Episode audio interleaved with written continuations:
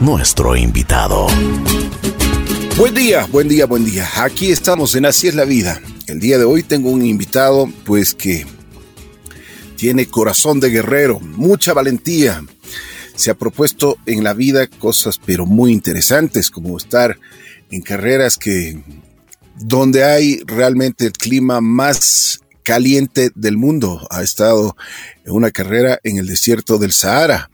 Ha estado en eh, también en climas eh, álgidos, muy, muy, muy estropeadores, como estar en, la, Antártida.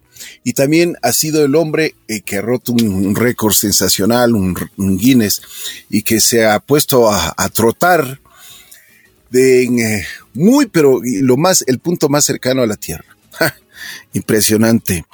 Es mi amigo Millán Ludeña. ¿Cómo estás, mi querido Millán? Qué gusto saludarte. Hola, Ricky, ¿cómo estás? Bien, encantado, encantado. Muchas gracias por aceptar la invitación. ¿Cómo te ha ido? Bien, sabes que estoy en Quito, yo soy de Guayaquil, mi, mi, familia, Así es. mi familia cercana está en Guayaquil, bueno, gran parte de mi energía está por allá.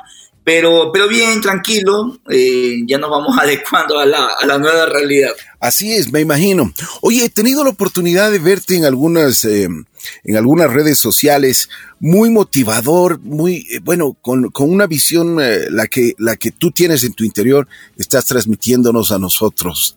Dime una cosa, primero, ¿Dónde te agarró la, este, este asunto, la pandemia? ¿Qué es lo que has pensado?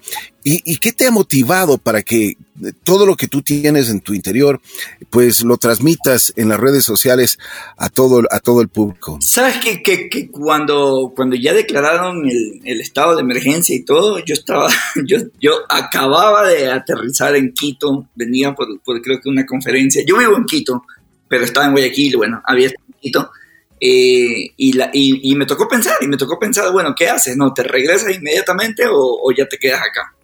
La verdad que resolví quedarme acá, eh, lo conversé con mis papás y dijimos, no, no pasa nada, tampoco sabíamos que en Guayaquil se iba a salir de las manos el tema, pero la verdad que, que te das cuenta que en constante comunicación, eh, la verdad que el lugar pasa a ser indiferente, ¿no? De esta nueva realidad de, de Internet, lo que estamos haciendo ahora mismo, ya, ya rompe algunas fronteras físicas eh, y, y, es una experiencia, si me preguntas a mí ahora, o sea, súper, súper linda, Ricky. Ayer conversaba con unos amigos y le decía, ok, todo lo que ustedes quieran, pero pongamos en una balanza todo lo que hemos ganado en 40 días y todo lo que hemos, entre comillas, perdido en 40 días.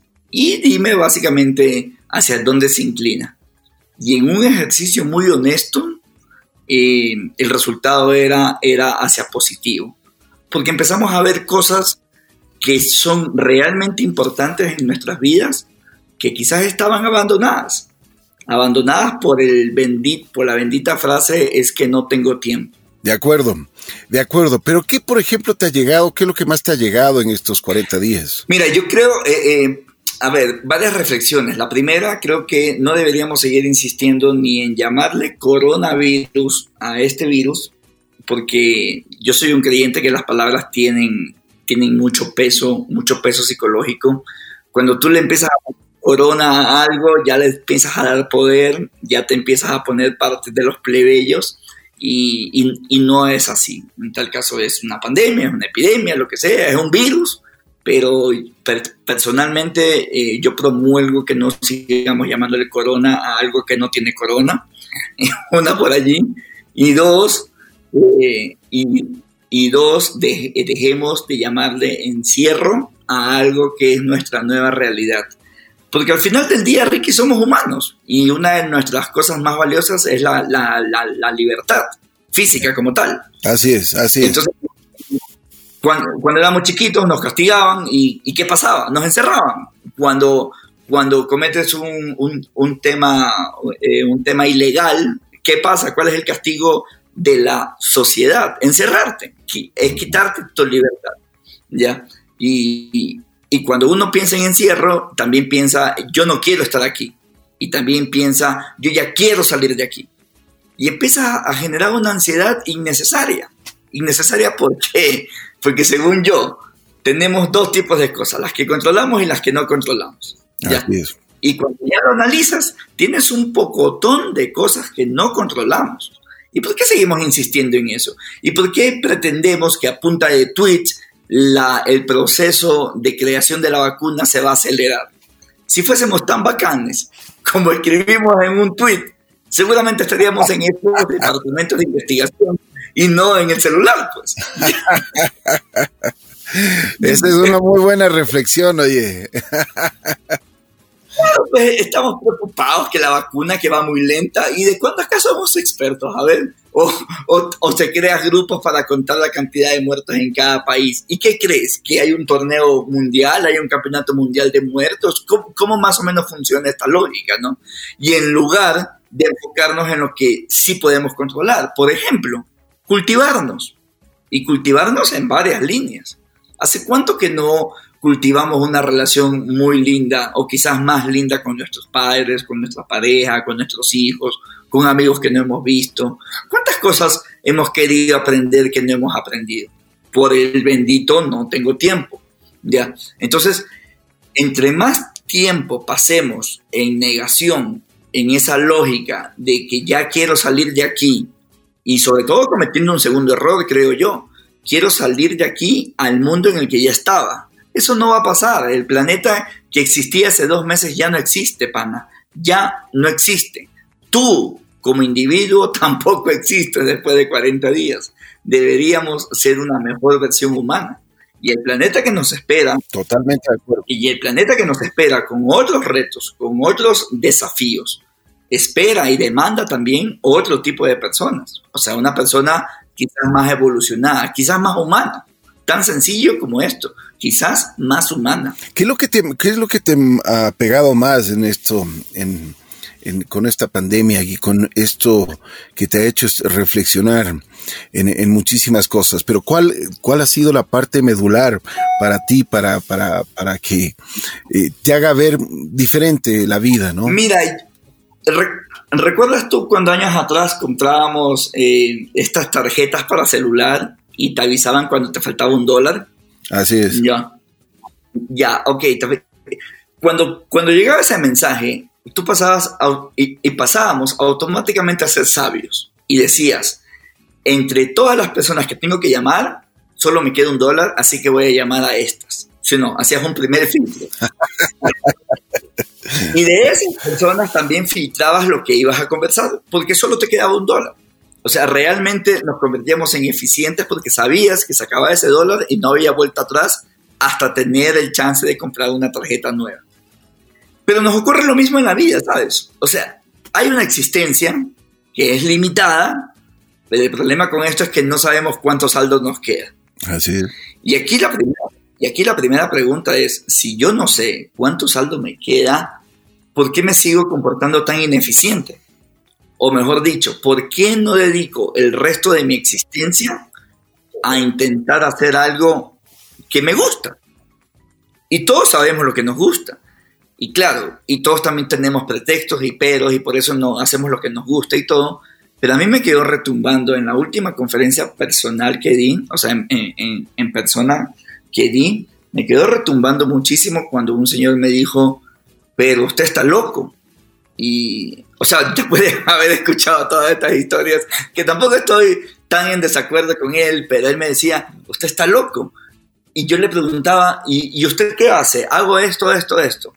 ¿Y le apasiona? No, la verdad que no. Pero entonces el loco es otra persona, pues. Porque yo no conseguiría mucho estar haciendo algo por el resto de mi existencia que no me gusta. Ya. Y, y la verdad que me quedé pensando con eso. De acuerdo. Eh, Oye, eh, ¿cómo te has sentido y cómo has, has podido sentir a, tu, a, a, tus amigos, a la gente? ¿Has tenido la oportunidad ahora de comunicarte con mucha gente a través de la tecnología? ¿Cómo le, le, has, le has, podido sentir?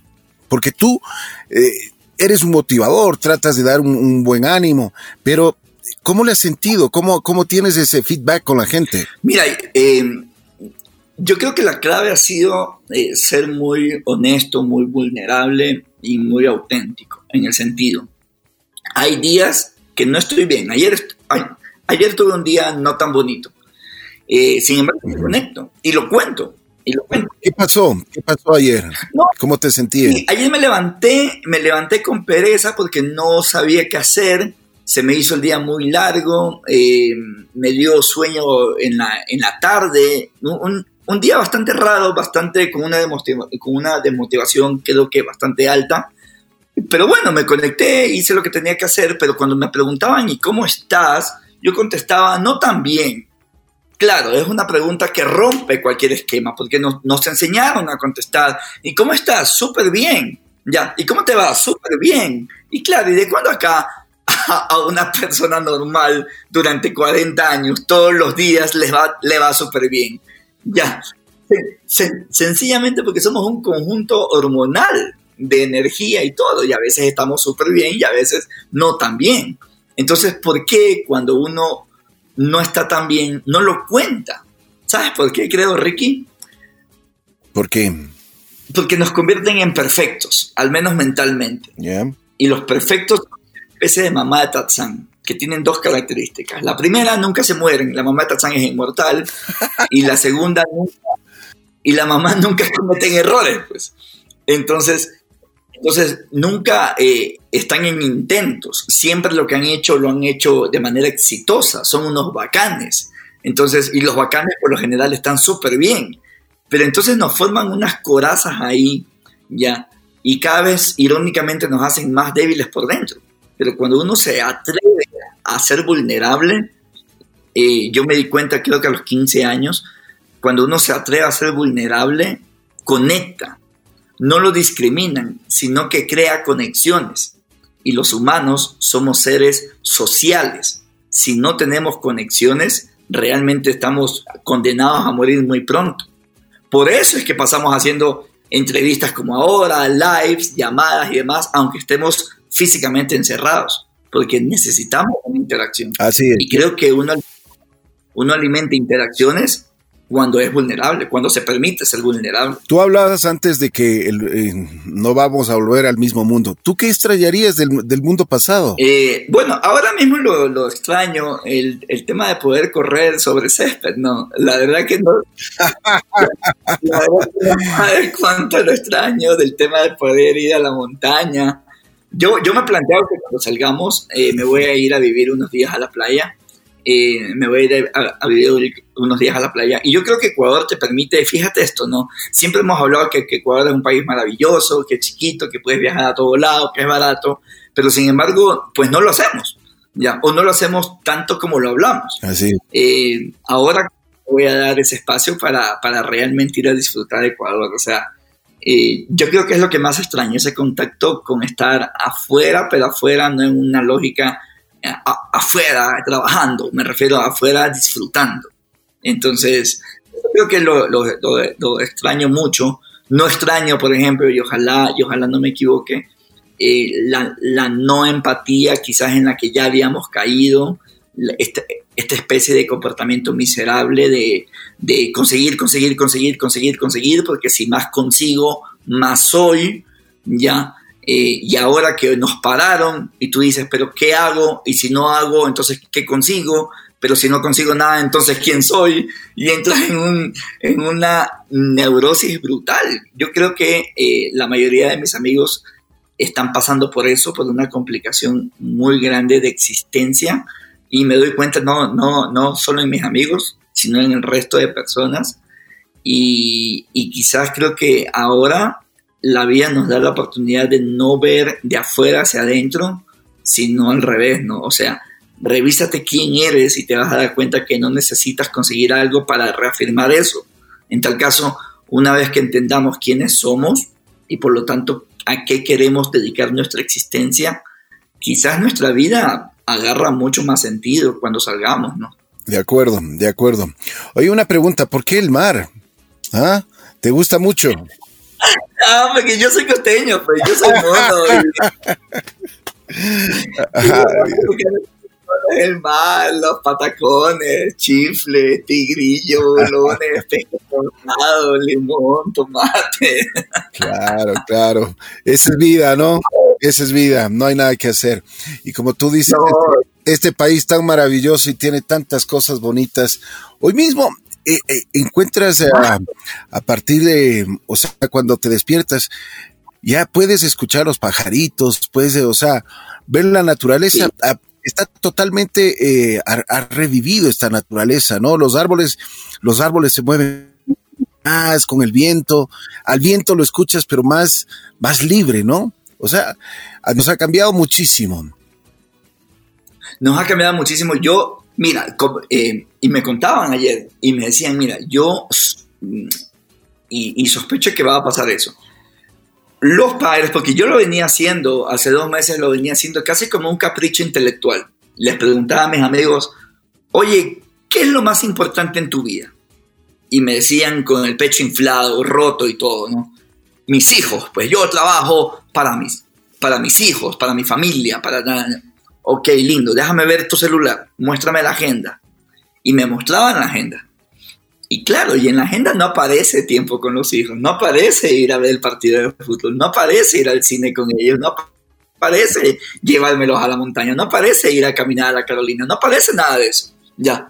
Y le digo, oye, pero no me cuadra, pues, porque tu agenda está ocupadísima y yo supongo que estos pedazos en blanco son para tus hijos. O sea, es el tiempo el que te sobra.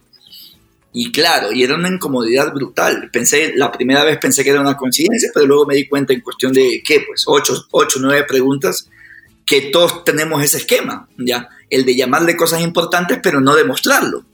E, era impresionante, porque en la agenda tú pones cómo vas a manejar tu día, y por lo tanto también lo vas poniendo en prioridades. Pero si tan importante es, entonces ¿por qué no los pones?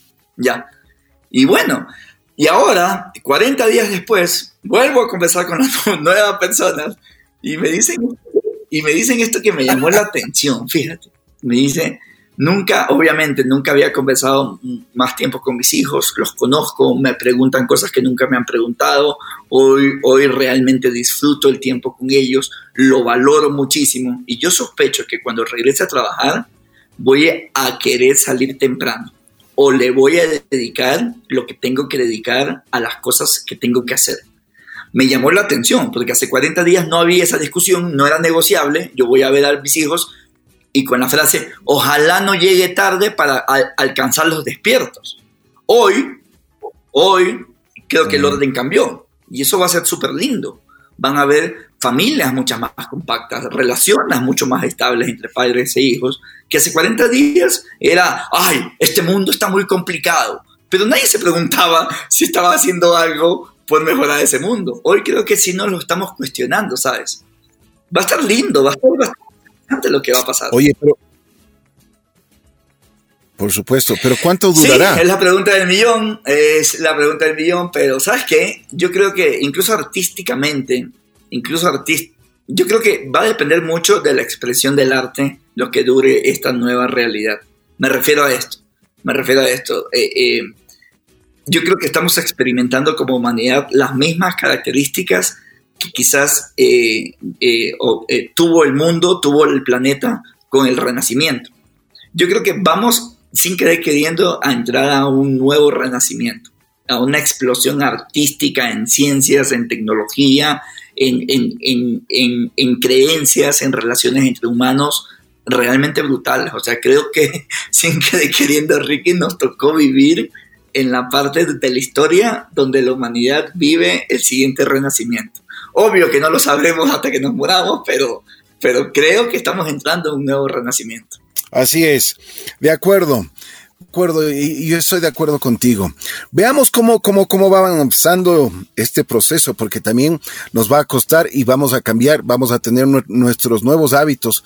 Por ejemplo, esto del, distanciamiento, esto de llevar una mascarilla siempre en, nuestra cara y así un poco de cosas, porque eh, yo creo que no solo nos va a cambiar en la forma física, en la forma interior, sino eh, todo, absolutamente todo va a ser completamente distinto.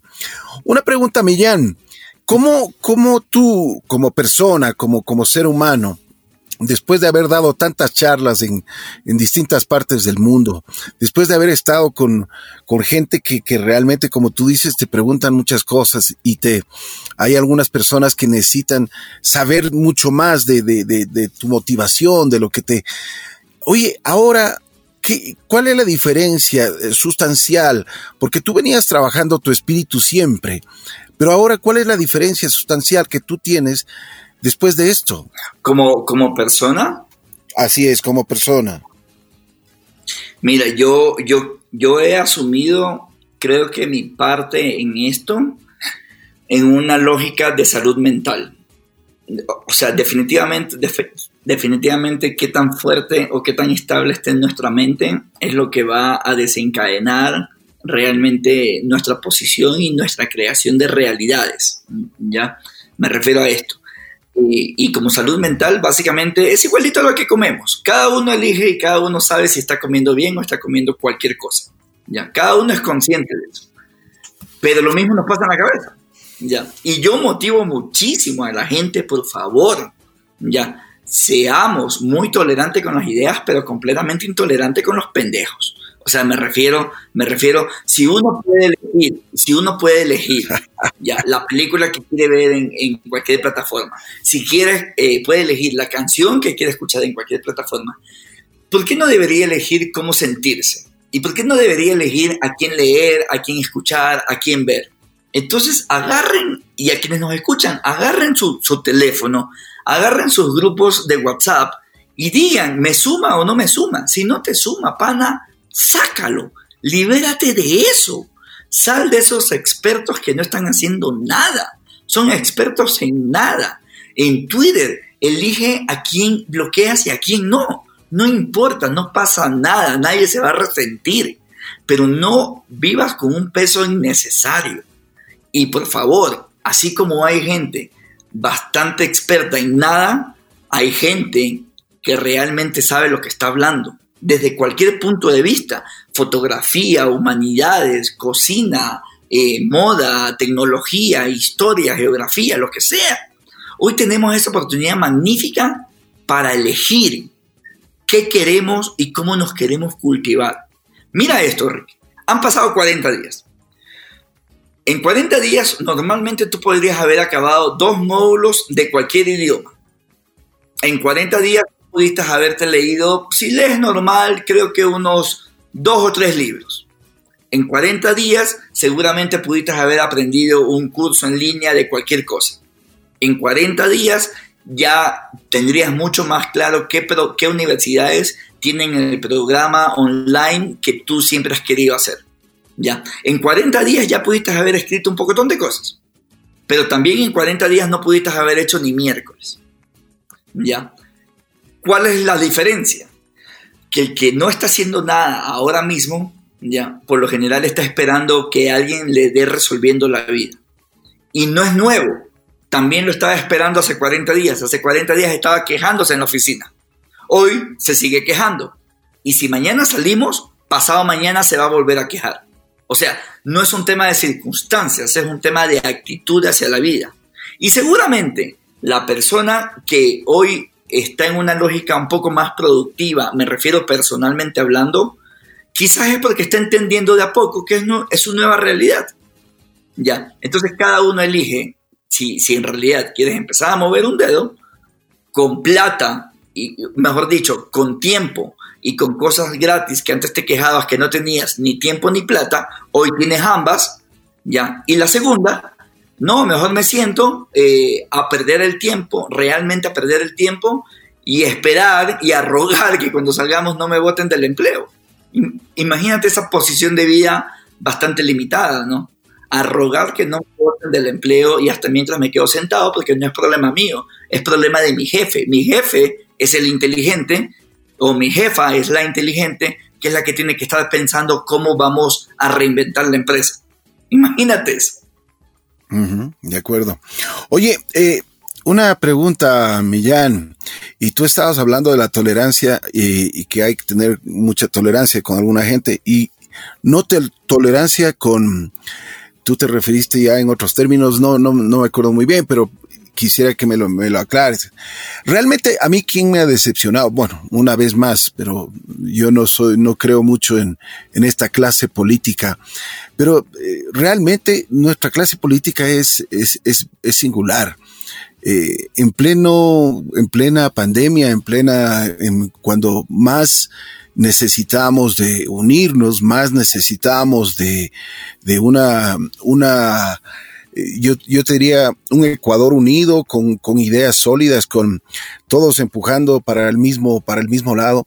Pero esta clase política más bien se ha, se ha, yo creo que realmente ha sido nefasta en muchísimas cosas, peleando, siempre viendo sus intereses personales y no los intereses de la, de la población, de, de, de, nuestro querido Ecuador. ¿Por qué crees que esto pase o, estamos a nivel mundial así? Porque no, nos, nosotros no tenemos líderes de verdad, o sea, líderes que realmente este país necesita, gente, gente con un pensamiento pero eh, diferente. Como tú decías, en el Twitter, en, eh, las redes sociales son genios y, hablan y hablan y hablan hay mucha gente que, por ejemplo, mucha gente habla de, la parte económica y yo digo, cuando ellos estuvieron en algunos gobiernos, todas estas personas, estas personalidades, ¿por qué no lo, por qué lo hicieron? Y ahora es fácil criticar, ahora es fácil decir las cosas. ¿Qué crees que pasa? Ah, ah varias reflexiones, Ricky. Eh, la primera, yo creo que los políticos, yo me sumo, yo me sumo también al sentimiento tuyo. Eh, que es, una pena que, estemos rodeados o gobernados por eh, una clase política bastante triste, bastante patética, bastante limitada, eh, pero también yo creo que los políticos son el reflejo del país que representan. Me refiero, me refiero, yo, yo, creo que si agarras todo Ecuador y agarras todos los comportamientos y haces una selección ecuatoriana de las peores cosas en valores, seguramente son los políticos, ¿no? Entonces, entonces y, e irónicamente son los que manejan y tienen el poder y las y, pensamientos y todas estas cosas. A mí me encanta hablar con los políticos desde un punto de vista irónico, porque es impresionante cómo tienen eh, libretos, eh, frases, oraciones y todo, son bastante parecidas y el resultado es, sigue siendo el mismo, ¿no? O sea, es, una clase cínica y yo creo que es un requisito importante para cualquier político. Creo que tienes que ser cínico en el sentido, en el sentido que tienes que, que tener una especie de esquizofrenia digital ya eh, en, poder, en, en, poder coexistir en el mismo cuerpo una persona bastante limitada y un orador que vende humo. O sea, es, es, mi conclusión de la clase política, independientemente de qué año o independientemente de qué partido político. Pero también leí, por ejemplo, yo no sé si, si ya leíste y, o si no te lo recomiendo encantado, se llama El fin del poder, un libro de Moisés Naín, eh, que plantea justamente que ya esas estructuras políticas en varios aspectos, en la religión, en la política como tal, ya no existe, o sea, o, va camino al infierno. Tú le preguntas soy un joven sobre la política y poco nada le importa, ¿ya? Alguien, alguien de 30 años ya le genera náusea, alguien de 40 años quizás 40, 50 no le genera tanta náusea porque bueno, fue lo que se crió y hasta por último va, a tener algún primo, sobrino, tío, suegro, hermano vinculado a la política y prefiere quedarse callado. Alguien de, de, de 50 años la misma historia. Pero cuando tú analizas la población de Ecuador, más de la mitad tiene menos de 30 años, que es precisamente la, gente que ni siquiera ya los respeta, porque, porque sencillamente no los representa. Como tienen más pensamiento crítico, sencillamente, tú ves en Twitter quiénes pelean, los, quienes están peleando izquierda, derecha, arriba, abajo, ni sé qué cosa, ni sé qué cosa, son las personas de 30 años en adelante. Ya. O sea, que tontamente seguimos discutiendo posiciones que no van a llegar a ningún lado. De 30 para abajo, ni siquiera discuten eso, porque sencillamente no existen, no los representan, por lo tanto, poco nada les importa. Yo estoy segurísimo, Ricky, que se quitaran eh, y se pusieran opcional el tema de elegir las, las votaciones, mmm, no, no, no sé cuánta gente iría el día de las elecciones a buscar las papeletas y elegir entre, entre un pocotón de payasos el peor payaso. O sea, la verdad que no creo que lleguemos al 10% de, de aceptación de que la gente vaya a votar. Eso está cambiando, que me parece muy bonito, muy interesante, el, el no respeto a esa clase política existente. Y ojalá, no lo sé, se plantee un, una especie de nueva política Y esa es la gran pregunta que el planeta tiene ahora, ¿no? ¿Cuál será esa nueva política? ¿Cómo será esa nueva autorregulación? ¿Será un tema anárquico o no? ¿Será un tema de manipulación mediática o no? La verdad que no lo sé. Yo lo que veo es que los jóvenes mm, poco o nada les importan los políticos. Y eso va a tomar... Así es, de acuerdo. Oye, una pregunta. Eh, esto de, las redes sociales que se habla mucho, ¿tú crees que ha ayudado al mundo o más bien ha estado perjudicándole al mundo en estos momentos? Uf, preguntas esa.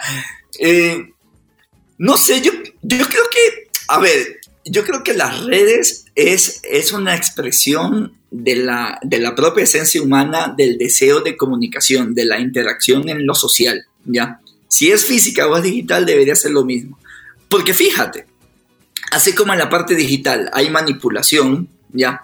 Y hay un poco de, de fake news, en lo normal también ocurre y, le y se llaman chismes. Es exactamente lo mismo, ¿ya? O sea, el chisme ha existido toda la vida, las mentiras han existido toda la vida y todas esas cosas. Acá es exactamente lo mismo, ¿no? O sea, solo que en digital. Es la, es la expresión humana pero también hay cosas muy lindas, ¿no? Eh, asesorías, conocer gente, conocer ideas, unirse para trabajar en equipo, pero si lo podemos hacer en digital, siempre lo hemos hecho también en realidad en la parte humana, ¿no? Yo creo que es, para bien o para mal, es exactamente cómo la utilicemos y regresa a lo mismo, es depende qué es lo que quieras ver. Si quieres leer esto o quieres leer lo otro, si quieres escuchar esta música o quieres escuchar la otra, si quieres ver este documental o quieres ver esta película. Cada uno elige lo que le mete a su mente. Lo que tiene que ser consciente es que lo que le metes a tu mente va creando una realidad y tú vas a vivir en esa realidad, no en la de tu vecino, sino en la tuya. Y ahí verás lo que le metes. Ahí verás los arbolitos y los pajaritos y los ríos que le metes a esa realidad. Cada uno responde por su propia realidad. Y como realidad también tiene cosas que te gustaría alcanzar y también se van creando limitaciones. Y cuando uno en nuestros países, por ejemplo, lleva 20, 30 años, yo lo viví, seguramente tú también eh, vas creándote con limitaciones, ¿no? Uy, mi hijito no haga eso, pero mejor estudie esto, porque va a hacer esto, que no sé qué cosa, que lo uno, que lo otro, y el que dirán, mejor cállese. Imagínate esta frase que yo me quedé asustado cuando llegué a Quito. Calladita se ve más bonita. Ay, Dios. Yo escuché esa frase, aguántate un ratito, ¿y esto? Ya. Y lo dicen, y lo dicen las mujeres. O sea, se la escuché también a hombres y a personas mayores, pero se la escuché también, pero se la escuché también a mujeres. Y yo dije, claro, pues, las palabras son poderosísimas y nos van creando realidades. De acuerdo. Oye, Millán, una, pregunta que, te estaba desde el otro día, estaba pensando en ti y digo, ¿cómo, cómo te fue con la película que te hiciste, con el documental? Porque ese, ese documental eh, dio la vuelta al mundo. Sí, mira, estamos a comentar la verdad que es, una historia de vida. me encanta contar esa historia porque, a ver, la, la historia, como, como te la conté, creo que en la entrevista pasada arrancó en la Antártida. Yo estaba ahí corriendo solo, perdida en medio de la nada. Y bueno, se me ocurre, bueno, ¿qué pasaría si conecto el más profundo con el punto más cercano al Sol, no?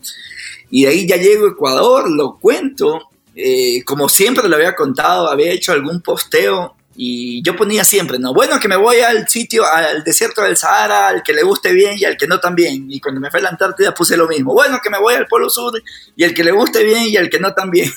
y esta no fue la excepción. Bueno, que me voy a, qué cosa, a Sudáfrica, al punto más profundo, y al que le guste bien y al que no también. Pero un amigo lo vio y me dice, oye, esta historia es Netflix, hazme caso. Y tú dices, no, que va Netflix, yo, pero si no soy actor, ya, y tú mismo lo bajas, ¿no? Lo empiezas a bajar, bajar, bajar, bajar, bajar en tamaño, en alcance. Y yo me sentí cómodo con un documental grabado con una GoPro de cinco minutos. Eso fue lo que dije yo. Y empiezo a tocar puertas. No sé, cometo un gran error que pretendo no volver a repetirlo, que no registré la cantidad de rechazos que tuve. ¿Ya? Eh, pero todo el mundo, sí, pero no, sí, pero no, sí, pero no, chuta. Y yo, ahí va yo, ahí va yo con, con, Carolina, mi, mi, novia en ese momento, y seguíamos, ¿no? Y, ahí vamos, ahí vamos, ahí vamos, ahí vamos, ahí vamos. Oye, hasta que llegamos al ministro de Turismo justo en, en, en ese momento, le presento el proyecto y le digo, ministro, esto es un comercial de Ecuador.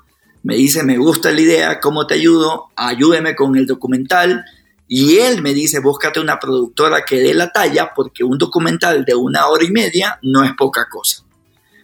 Y yo en ese momento, Ricky, caigo en cuenta que nunca le dije cinco minutos. nunca le...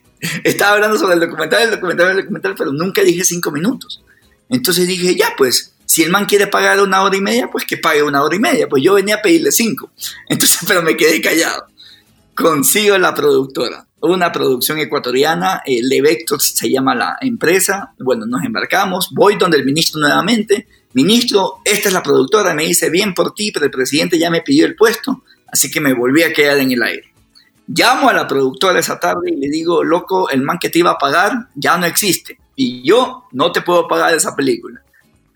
Y, esta productora me dice, ¿sabes qué? Nosotros queremos hacer una historia, tú tienes la historia, hagámonos socios, y embarquémonos. Oye, esa tarde resuelvo embarcarme con todo. Voy contento a contarle a Carolina. Carolina pega el grito al cielo porque había puesto todos los ahorros ahí. un año más tarde, después de mil caídas más, eh, conseguimos la película Hacemos el lanzamiento en Ecuador, nos va súper bien. En el 2018 acaba como la película más taquillera en, películas documentales, en IMDB. Ahora mismo es la película mejor calificada en la historia de la producción audiovisual. Emocionados con eso, nos vamos a Estados Unidos, Ricky, a tocarle la puerta a Netflix. Y Netflix dice sí, pero no. Son producciones de Ecuador, nosotros no estamos comprando material de Ecuador. Y por último, tampoco les estamos comprando a las productoras, sino que para eso tenemos distribuidores. Chuta, ¿cuál es su principal distribuidor? Y nos dice Gravitas Venture, ¿en dónde está? En Los Ángeles. Ya venimos, espérense un ratito. Viaja a Los Ángeles.